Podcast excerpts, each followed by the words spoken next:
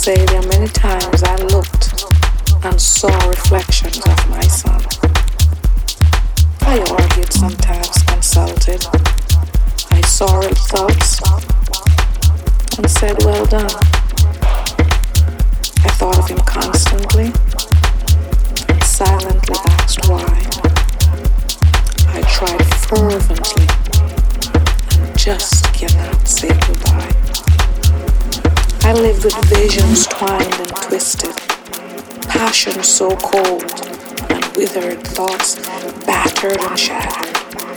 I dreamed dreams, cherished memories, housed friendship,